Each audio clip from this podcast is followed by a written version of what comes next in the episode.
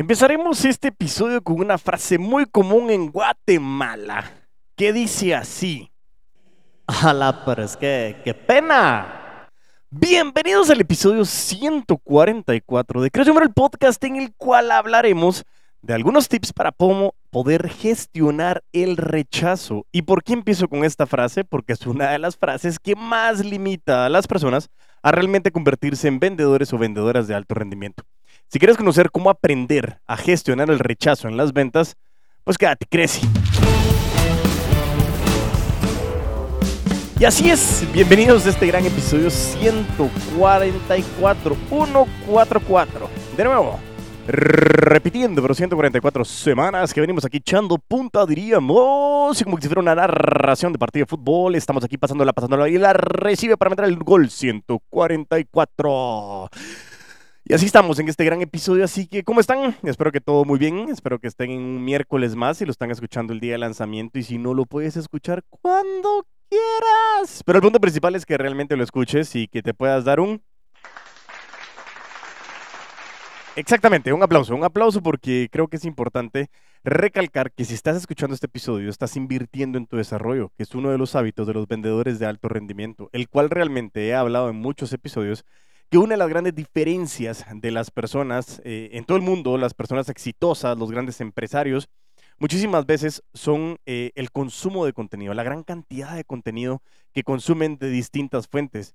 Eh, libros, audiolibros, podcasts, artículos, investigaciones, no sé, lo que tú quieras. Pero realmente el fin principal de esas grandes diferencias es que tanto tú te puedes ir preparando, aprendiendo y consumiendo contenido, ¿sí? Eso se le conoce como conocimiento, pero realmente uno de los grandes retos que tengo yo en este podcast y que todo el conocimiento que nosotros adquirimos tiene uno de los grandes retos es cómo lo puedes poner en práctica y eso es lo que es conocido como el aprendizaje. Y eso quiero que te quede bien claro. Yo siempre pregunto la diferencia entre conocimiento y aprendizaje. Y el conocimiento es información que consumimos y el aprendizaje es cómo lo pongo en práctica. También es parte importante que dentro de la retroalimentación que me han brindado en muchos de los entrenamientos es que podamos incrementar un poquito más la práctica y eso me parece a mí fenomenal, pero realmente creo que algo puntual es eh, el hecho de que tú tomes la decisión de salir con esas herramientas y comenzar a ponerlas en práctica, por, comenzar a probarlas y cuestionar si lo que te estoy diciendo eh, es cierto o no y si realmente te está generando valor. Eso es algo sumamente importante y que es un es un reto que tenemos tú y yo, el hecho de convertir esto en una realidad y que esto, pues lógicamente, el fin principal es que tú lo puedas convertir en dinero. Y eso es lo que yo pretendo que tú puedas hacer. Entonces, el día de hoy estaremos hablando un poquito con relación al tema del rechazo, que, yo me he dado cuenta que es una de las grandes em, limitantes a nivel, a nivel mundial en el tema de las ventas. Em, y, y realmente el concepto del rechazo según la RAE, nos dice que es la acción y efecto de rechazar. ¡Nombre! Dice vuelta o retroceso que hace un cuerpo por encontrarse con alguna resistencia. Y médicamente dice que es el fenómeno inmunológico por el cual un organismo reconoce como extraño un órgano o tejido procedente de otro individuo, aunque sea de la misma especie. El punto principal es que en este caso, lo que estamos buscando es que el punto número dos dice, vuelta o retroceso que hace un cuerpo por encontrarse con alguna resistencia. Y eso es lo que quiero que hablemos. Normalmente me he encontrado algunas personas, y eso lo hablamos mucho con el episodio de Storybrand que entrevistábamos a Cintia González, que muchas personas no les gusta vender porque no les gusta sentirse rechazados o no les gusta eh, sentirse incómodos como alguna vez algún vendedor o alguna vendedora lo hicieron o los hicieron sentir. Y eso es importante que te des cuenta de que la proyección de tu cerebro es que como yo aprendí o tú aprendiste a que la venta o quien me quiso vender a mí fue muy persuasivo y sentiste que te quisieron engañar, tú crees que las ventas son así. Y de esa manera tú no quieres salir a vender porque te da miedo que en su momento alguien te vaya a rechazar. Y por eso empezábamos con esa frase en el episodio de, ¡ala, qué pena! Porque muchas veces aquí en Guatemala, bueno, a nivel mundial, porque realmente creo que eso lo, decimos de, de distintas maneras, idiomas y demás, pero nos da esa vergüenza o esa pena el poder ejecutar y poder ofrecer algo que nosotros queremos ofrecer. No a todos, lógicamente. Pero esa situación que pasa en Latinoamérica y es que nos da mucha pena el poder hablar de nuestro negocio, poder hablar de lo que estamos vendiendo, poder hablar constantemente de nuestro trabajo. Y eso muchas veces es porque decimos, no, es que qué pereza, o sea, realmente no voy a andar hablando yo de mi trabajo todo el día para que la gente crea que siempre le estoy vendiendo. Y por eso es que las ventas realmente es un arte. es cómo pretender querer eh, hablar y, y- y poder estar constantemente hablando de lo que hacemos sin que suene invasivo. Y ese es uno de los grandes retos que decía también Grant Cardone en su libro de Be Obsessed or Be Average, desde el punto de vista de que tienes que ser obsesionado con lo que quieres alcanzar. Obsesionado desde el punto de vista de saber que entre más gente conozca lo que tú haces y encuentres a más gente que realmente le puede interesar lo que tú haces o lo que tú vendes, posiblemente vas a incrementar la cantidad de prospectos y por ende la cantidad de cierres si tienes una buena estrategia y un proceso comercial. Pero como siempre les he dicho, la comunicación es trascendental en el mundo de las ventas y muchas veces lo que los vendedores no somos son somos comunicadores. Por eso una de las grandes estrategias que tú puedes tener para comenzar a vender más es generar un podcast. Te invito a que hagas un podcast, te invito a que saques redes sociales, te invito a que crees tu marca personal, porque todo eso lo que va a hacer es comenzar a comunicar de mejor manera todo lo que tú estás haciendo para realmente conectar con la audiencia, que como siempre hemos dicho y regreso a, otra vez a la historia que les contaba en algún episodio que hablaba con mi amigo Cristian, eh, desde el punto de vista de decir, ok, eh, customers en, en la, en, la, en la maestría y es tan fácil hablar de quién es tu cliente. Decirlo es muy fácil, pero desarrollarlo es muy complejo. Y por eso, si tú logras determinar quién es tu cliente y comienzas a trabajar en una red de contactos, en una red de influencia que te permita llegar a más y más personas correlacionadas con ese perfil, tú vas a tener muchísimas más probabilidades de cierre. Ya lo hablamos en el episodio 139 con relación a la tasa de cierre, pero tú ya sabes bien cómo estamos nosotros aterrizados en este concepto de la conversión. Y como todo lo que estamos hablando no solo es como, ala, Diego, qué cool, me caes bien y hablas bien bonito, qué bonito. Sí, sí, de todos modos, muchas gracias. A ver, otro aplauso para ustedes. Eso, eso, eso. Buenísimo, pero muchas gracias. No, el fin principal es te agradezco mucho eh, el que puedas estar escuchando, pero lo que yo quiero es que tú te des cuenta de que todo lo que estamos hablando, tu reto, tu objetivo es cómo lo convertimos en dinero cómo esto lo convertimos en retribución, monetaria o no monetaria, desde el punto de vista de tú poder comenzar a vender lo que haces para crecer en la escalera jerárquica, para comenzar a darte cuenta de que puedes generar una marca personal, pero sobre todo que tú puedas comenzar a generar mayores ingresos y una mayor inteligencia financiera para que realmente tú te puedas desarrollar como un profesional y como un verdadero una verdadera puto amo de las ventas. ¿De acuerdo? Entonces ya con esa introducción es como digo, que aburrida la introducción, pero es muy importante que podamos llegar a ese tema para que podamos aterrizar con relación a lo que vamos a hablar el día de hoy, que es cómo aprender a manejar el rechazo. Lógicamente está enfocado en las ventas, porque claro está que, como te decía al principio, es una de las grandes limitantes que tiene mucha gente y es no quiero que me rechacen consciente o inconscientemente. Porque muchas veces esa limitante mental no es que tú proceses conscientemente el decir, eh, yo no quiero que me rechacen, no, sencillamente no lo haces porque te da miedo, te da temor, mejor dicho, el hecho de que alguien no vaya a querer lo que tú ofreces y eso te va a sentir de menos, lastimando tu ego, uno de los puntos principales que hemos hablado que viene correlacionado con las ventas.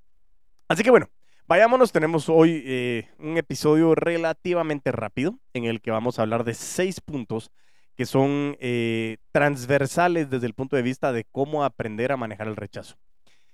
Dice aquí que el rechazo es una parte natural, natural, dice, natural, está en portugués, ¿cómo está você? No, re- repito nuevo. El rechazo es una parte natural del proceso de ventas, pero puede ser difícil de manejar.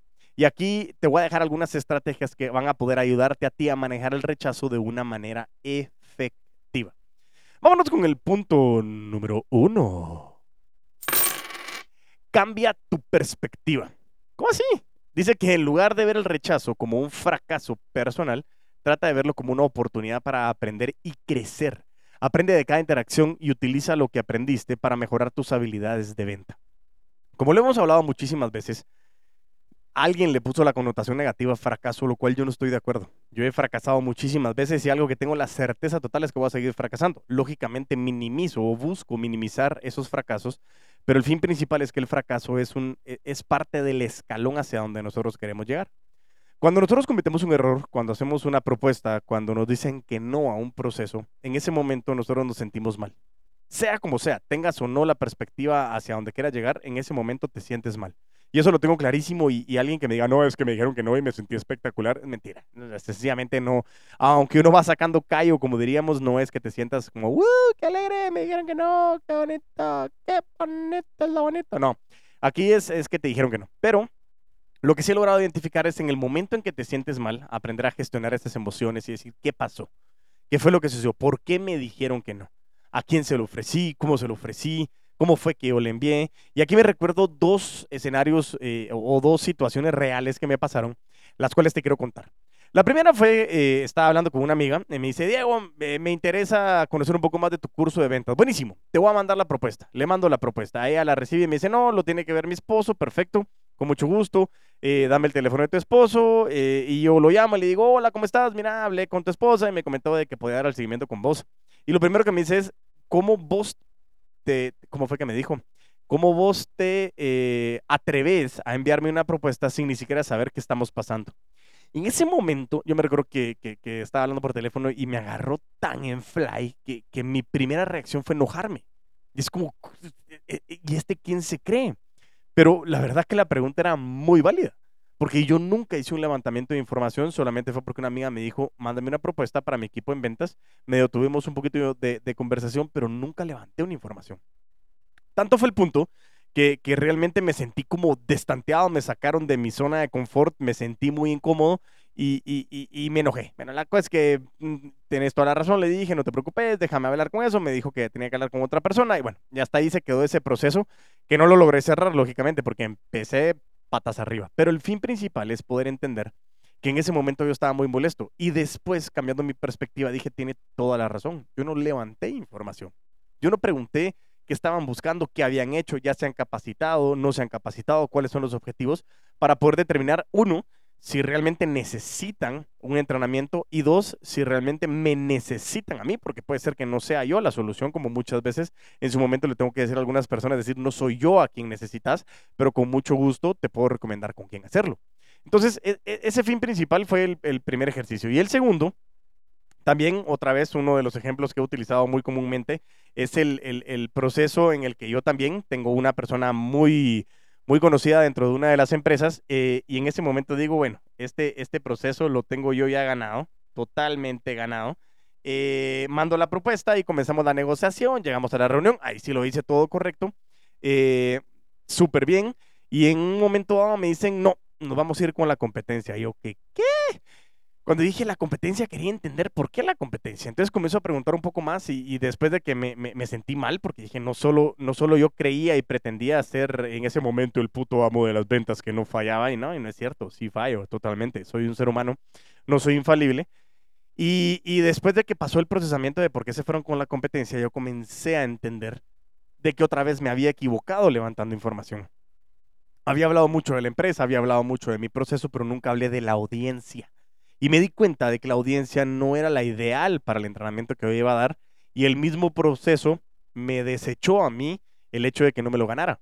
Entonces cuando pasó eso dije, ok, es cierto, no, era lo que necesitaban. Qué bueno que no fui yo el que eligieron, pero eso me costó un proceso de molestia, de gestionar esas, esos enojos.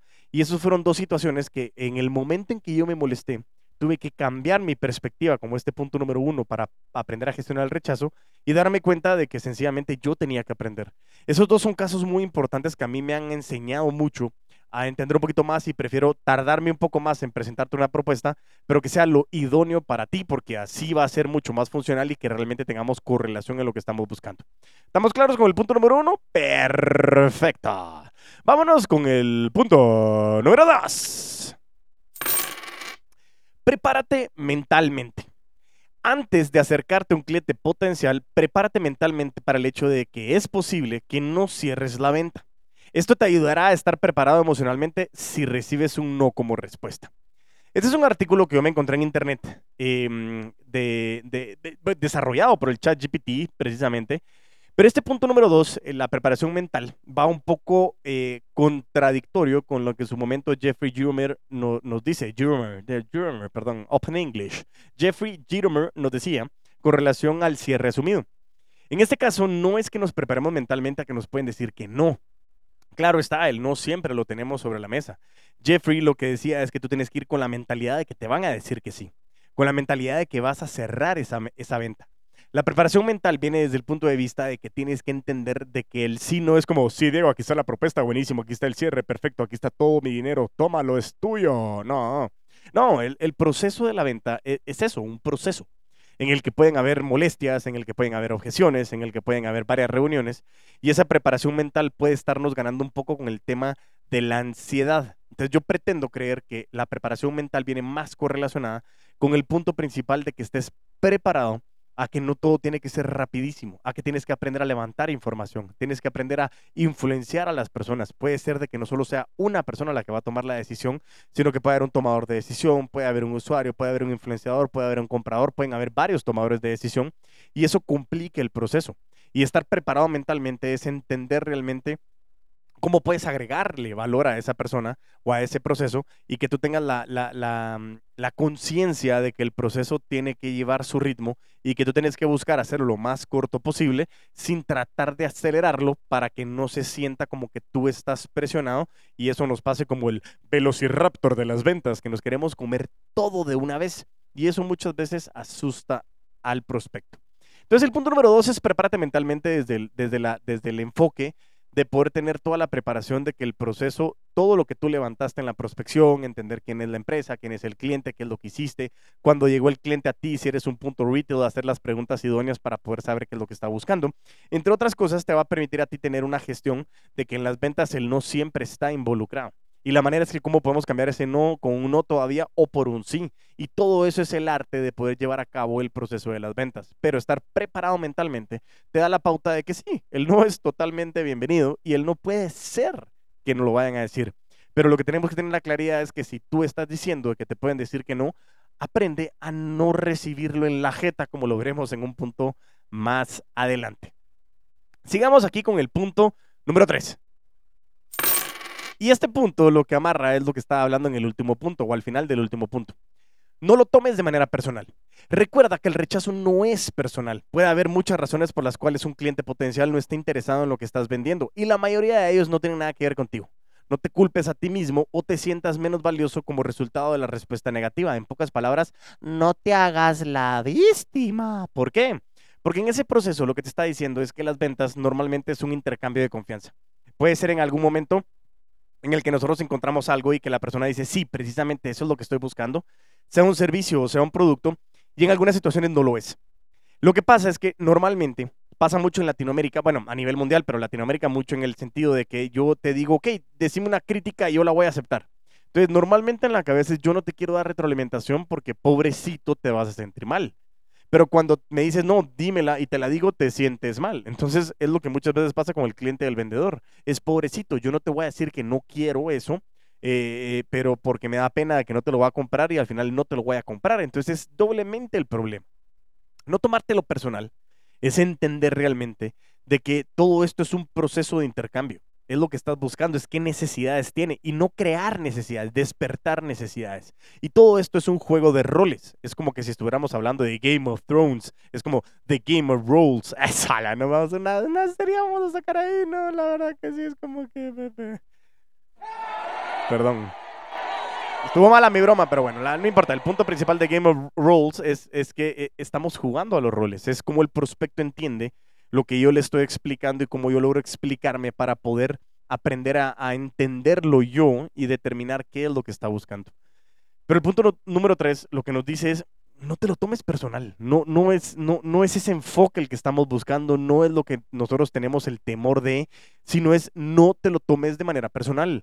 Eso hay que aprenderlo, tienes que despersonalizar aunque estemos en el negocio de las relaciones. Y tenemos que entender que a veces no es el momento, no es la persona, no es el proceso, no es el producto, no es el servicio. Y hay muchas situaciones por las cuales la respuesta puede ser no. Pero no te están diciendo no a ti como persona, no es que tú eres menos valioso como persona, es simplemente el proceso de una negativa. ¿Qué es lo que vas a hacer? Abundancia de prospectos es abundancia de cierres. Te dijeron que no, continuemos con el siguiente. Y así vamos a continuar para nosotros poder tener un mejor resultado y seguir adelante entre más y más prospectos calificados tengamos, mayores probabilidades de cierre vamos a tener. Vámonos con el punto número 4. Es importante, como lo dije, conocimiento es información y el aprendizaje es ponerlo en práctica. Y el punto número 4 es aprende de cada interacción. Dice, Después de cada interacción de venta, tómate un momento de lo que aprendiste para mejorar tus habilidades de venta en el futuro. Y esto nos habla mucho como lo que nos decía Jack Daly de, del Hanson Coaching, que nos decía, hay tres maneras de poder acompañar a nuestras personas que estamos a cargo o que tenemos a cargo en el mundo de las ventas. Es la training call, la coaching call y, la llamada eh, en conjunto, que, que la joint call se llama. Pero eh, ese no es el tema de lo que quería hablar, sino que al finalizar esas llamadas siempre hay un debrief. Y ese debrief lo podemos hacer con alguien más. Pero en este caso lo que está diciendo es que tú tengas un debrief tú solo o tú sola. Ok, tuviste una interacción en ventas, ¿qué pasó? Ganaste una venta, buenísimo, ¿qué pasó?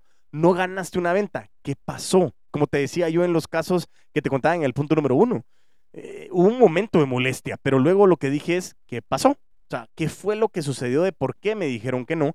Y comenzar a entender cuáles eran esas recomendaciones que me estaban dando para yo poder tener la certeza de cómo realmente podía mejorar en procesos más adelante. Y claro, aprendí muchísimo. Pero el punto principal de aprender de cada interacción es que lo que necesitas tú es tener esa correlación de poder enfocarnos en que ese aprendizaje me tiene que ayudar a mí a continuar. ¿Por qué? Porque las ventas no es como, ay, se acabó como Mario Bros. Me alcanzó la pintadita negra y... ¡Ay! Se acabó. No, no. Aquí lo que tenemos que hacer es continuar, seguir adelante. Y eso es lo que pretendemos hacer. Que nosotros podamos continuar y aprender de cada interacción. Pero es muy importante que tú escribas las siguientes preguntas. ¿Qué fue lo que pasó? ¿Qué fue lo que acertaste? ¿En qué te equivocaste? ¿Qué podrías haber hecho de diferente manera? Y si le puedes preguntar a alguien que estuvo contigo cómo te pudo haber dado retroalimentación de ese proceso, y eso te va a ayudar muchísimo a ti a poder seguir mejorando y aprendiendo de cada una de las interacciones. Vámonos con el punto número 5. Mantener una actitud positiva. Dice que mantener una actitud positiva puede ser difícil después de recibir un rechazo, pero es importante seguir adelante con una actitud positiva. Recuerda que cada interacción es una oportunidad para aprender y crecer. Mantén tu enfoque en tus objetivos a largo plazo. En este caso, es como hablábamos nosotros en su momento en el episodio del código 753 de cómo aplicar las ventas al mundo del jujutsu o del jujitsu. Em, saludos ahí por ahí a la Academia 502, una gran academia ahí que, nosotros estamos saludando. Y, bueno, el punto principal es eh, que en su momento el 5 habla de las 5 em, claves del maestro Helio para poder tener una vida longeva. Él habla de, tener eh, ejercicio, de tener descanso, de tener una buena alimentación, de tener higiene, pero de último habla de tener una mente positiva. Y eso es algo valioso. ¿Por qué? Porque la mente positiva no solo es cuando, eh, o sea, no deberíamos de tener la mente positiva, mejor dicho, en todo momento. Pero es un momento crucial cuando nos ha sucedido algo malo, cuando hemos tenido un rechazo. ¿Qué es lo que sucede? Muchas veces me pasa a mí en la vida. De repente estamos hablando con mi esposa, estamos hablando con amigos, de situaciones adversas. Claro que sí, la vida está llena de situaciones adversas. Bienvenido a la vida. O sea, como yo decía en su momento, el hecho de tener problemas es la manera de darnos cuenta de que estamos vivos. No es como a la que alegre tener problemas, pero ¿quién no los tiene?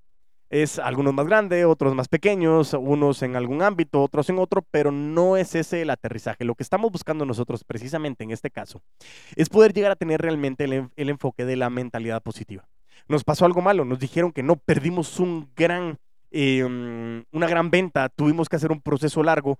Ojo, la mentalidad positiva no es como, ah, me dijiste que no, qué bonito, qué bonito lo bonito. No, no, no, no, no es como Ernesto Jerez cuando decíamos nosotros en el tema de, Palo, palo, palo bonito. No, ese es Chayanne, creo. No, estoy hablando babosadas. Perdón. El punto principal es que, qué bonito es bonito. Decía, creo que Chucho Ramírez en FIFA, pero X. Pésima. Espérenme un segundo. Regreso.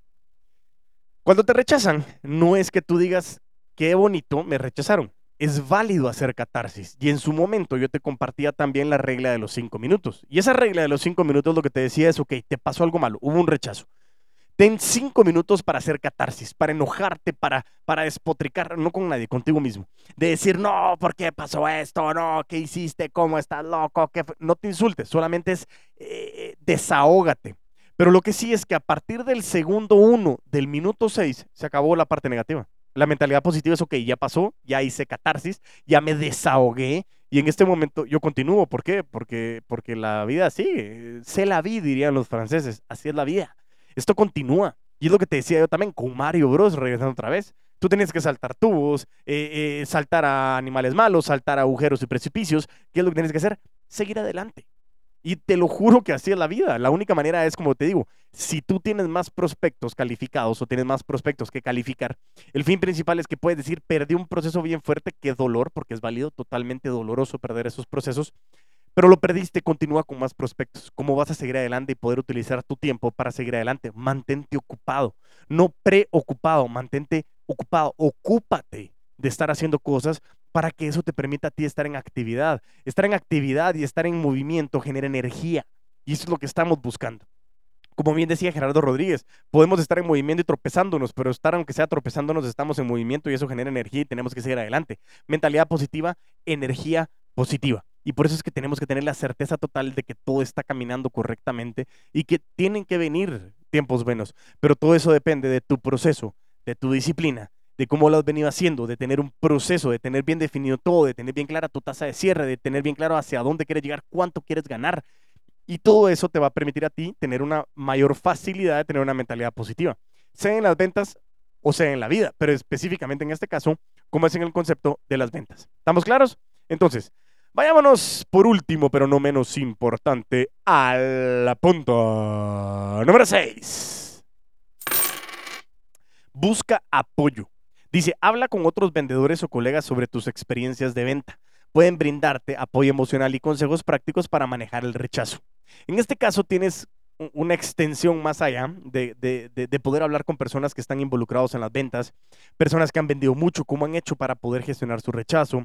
Puedes tú también empezar a buscar entrenamientos como el método VAR, método VAR abierto, que, que, que la fecha en la que lo estés escuchando, estamos arrancando el método VAR abierto el 22 de abril, si mal no estoy, 22 de abril del 2023, primer bar abierto del 2023 en el cual vamos a tener cupos limitados porque quiero que sea muchísimo más personalizado este entrenamiento, por lo que vamos a estar esperando realmente el poder tener el contexto de salir a vender con todos los poderes con todos y cada uno de ustedes. Si tienes ganas de entrar al método bar abierto, por favor envíame un correo a Diego Enríquez con z arroba fanca.com eh, o escríbeme a arroba puto amo de las ventas en Instagram o en TikTok para que te puedan enviar información.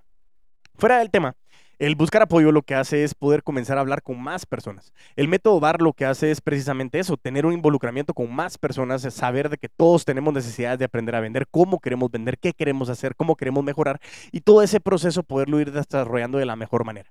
Por eso mismo, en este caso, lo que nosotros queremos buscar es buscar apoyo con alguien más, con otros vendedores, eh, con otros emprendedores, con mentores eh, y con coaches. Y para eso me tienes a mí. Si quieres información también para tu empresa, de la misma manera, Diego Enríquez, arroba fanca.com o arroba puto dando las ventas en Instagram en TikTok para que realmente lo podamos hacer en conjunto para poderlo ir desarrollando de la mejor manera. Pero buscar apoyo es vital.